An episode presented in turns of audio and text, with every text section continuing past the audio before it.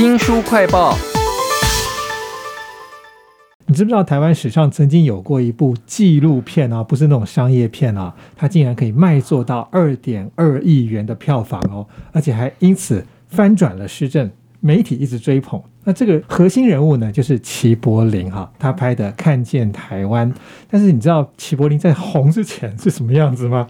为您介绍这本书呢，我所认识的齐柏林啊，我们要来看看他私底下是什么样子的。请到了作者李如林，如林你好。Hello，周翔，新书快报的听众朋友，大家好，我是李如林。我在这本书里头看到很多可能其他的媒体没有报道过的齐柏林，是但其中有一部分是让我最有感觉的，就是齐柏林在还没有红之前，其实很困苦啊，要想办法筹钱啊，要拍片。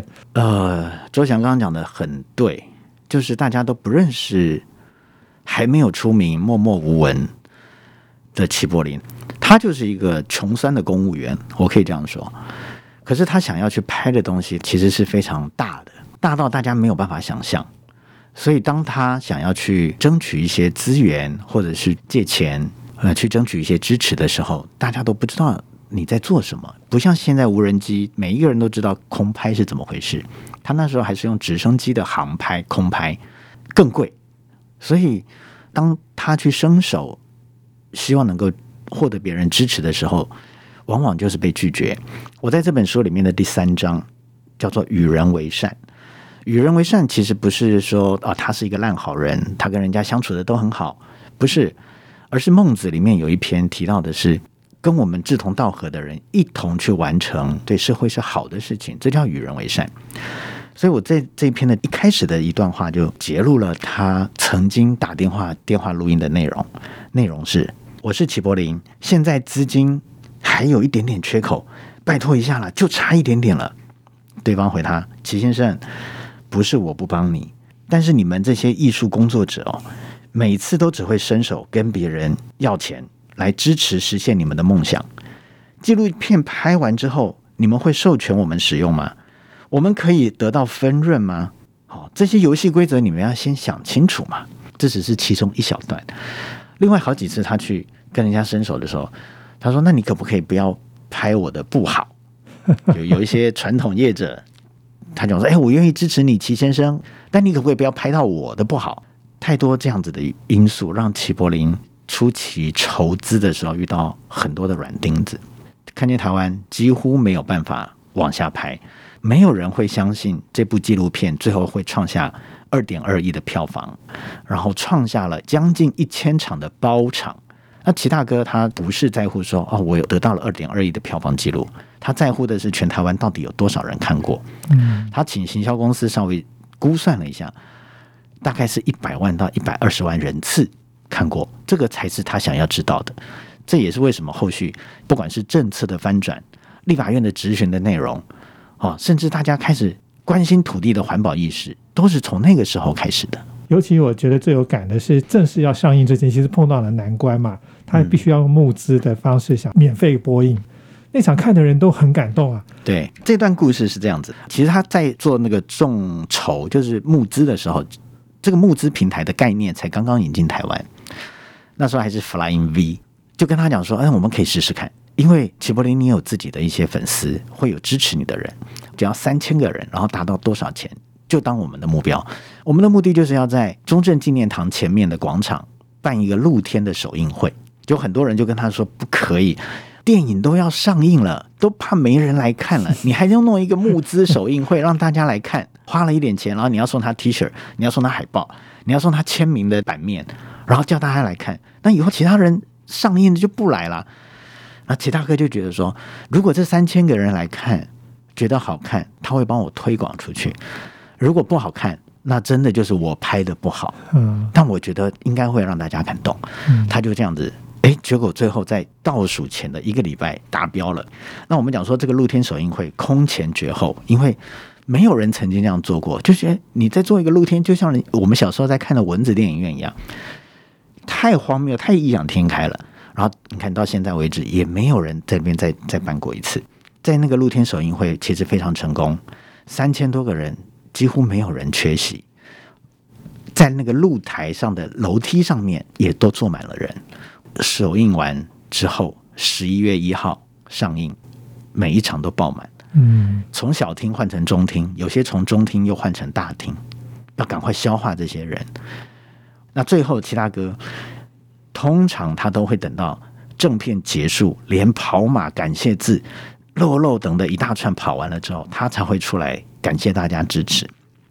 那一天，他说了一段话，那我这边也做了揭露。他说：“我很乐意扮演大家的眼睛，让大家都可以看见我所见到的，无论台湾它的美丽，或者是经过开发建设的，甚至天然灾害的样貌，我都希望能够完整的让大家看到。过去你们可以说我没有看到，你们可以逃避现实，但从今以后，这个就不能拿来当借口了。嗯因为我让你们看见了。所以这本书的第四章，我的题目就是要让每个人都看见。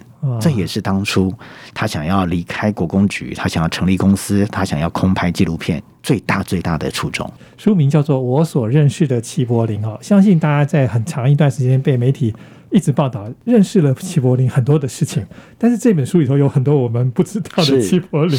他缺钱嘛，到处去筹钱的时候，甚至是因为他被告说公器私用，对才导致他要放弃他的退休金，离开公司。是，那如林是一个老新闻人，应该还挖出了很多其他的事吧？对这一篇在写的时候，其实呃受到嗯亲朋好友的一些阻止，但是我非常感谢齐家人对我的信赖，他们说没有关系，如林你就写，没有人给我任何的质疑，这点非常感谢。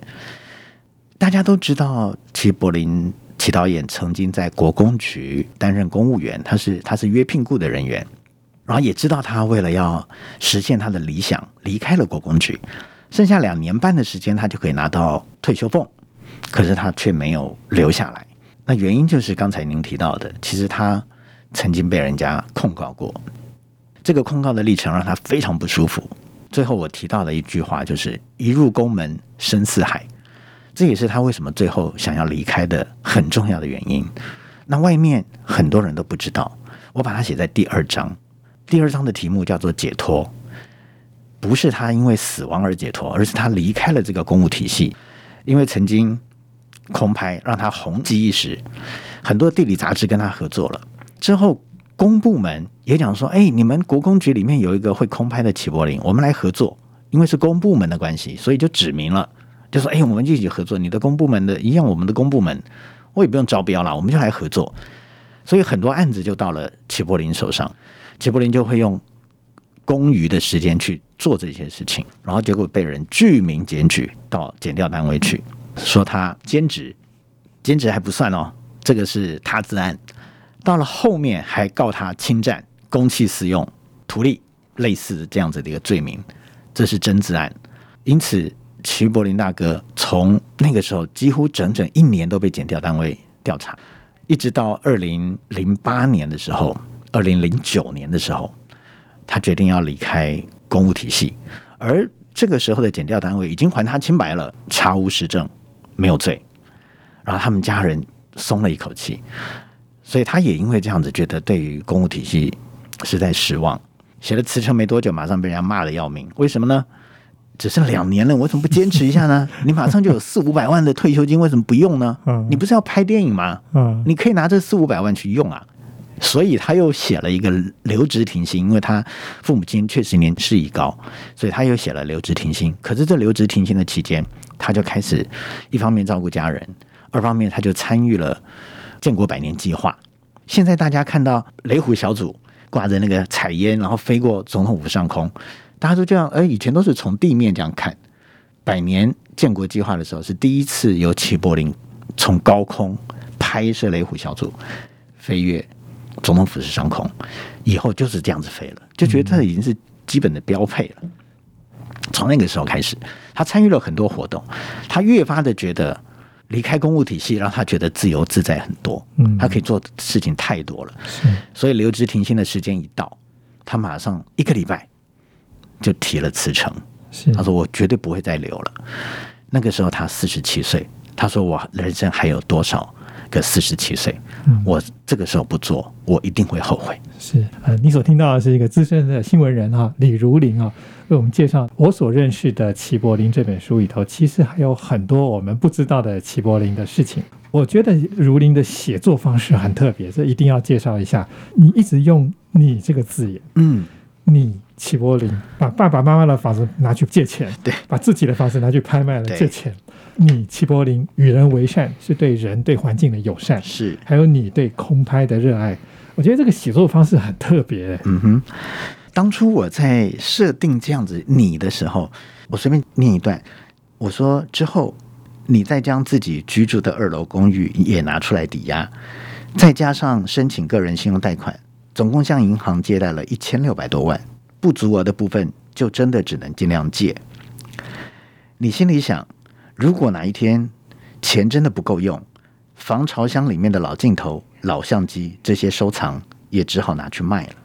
哦，我当初在设定用你这个方式来做第二人称写作的时候，我想的是三个层面，因为我跟齐大哥非常熟识，也认识非常久。当我在去缅怀他的时候，我当然是用就是用你，好像我在跟一个老朋友讲话。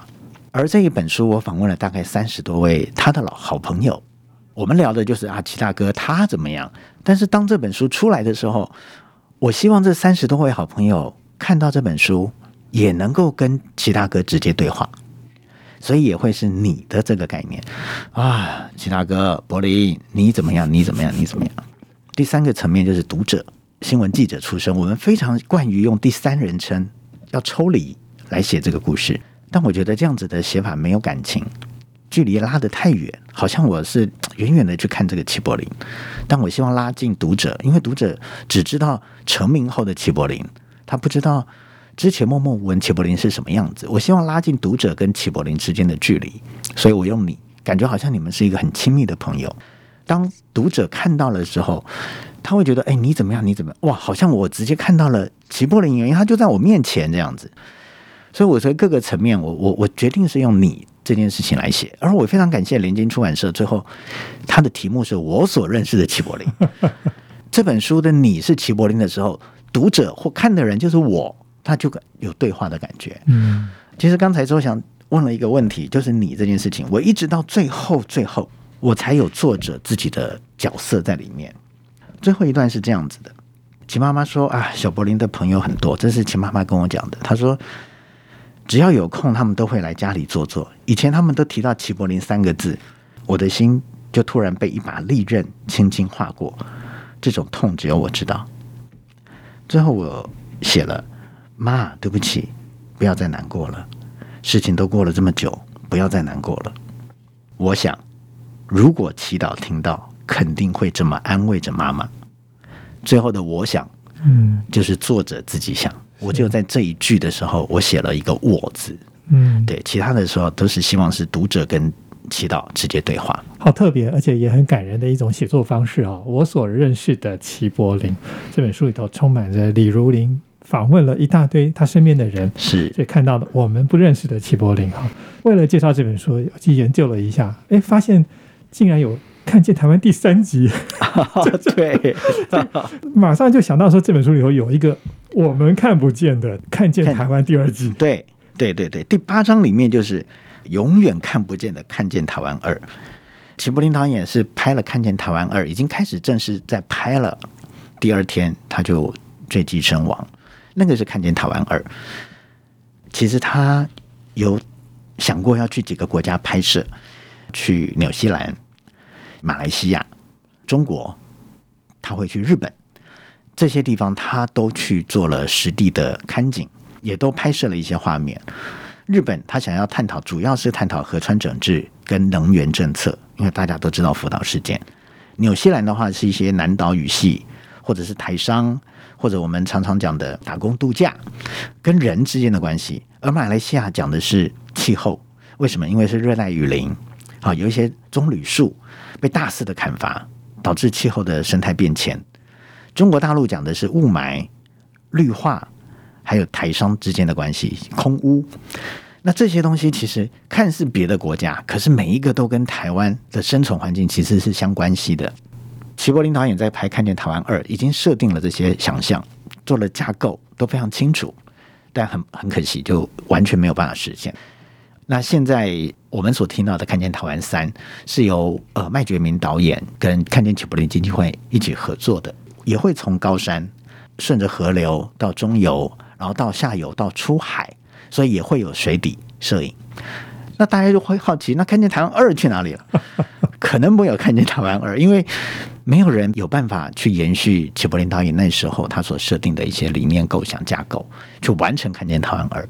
如果有，我觉得可能是好久好久以后才会慢慢应运而生。是如林来的时候有给我看一张照片，是齐柏林为《看见台湾二》所写的一些笔记嘛？对，这个没有放在书里面。对，非常可惜，因为最后跟基金会讨论，毕竟这还是基金会的的资产吧。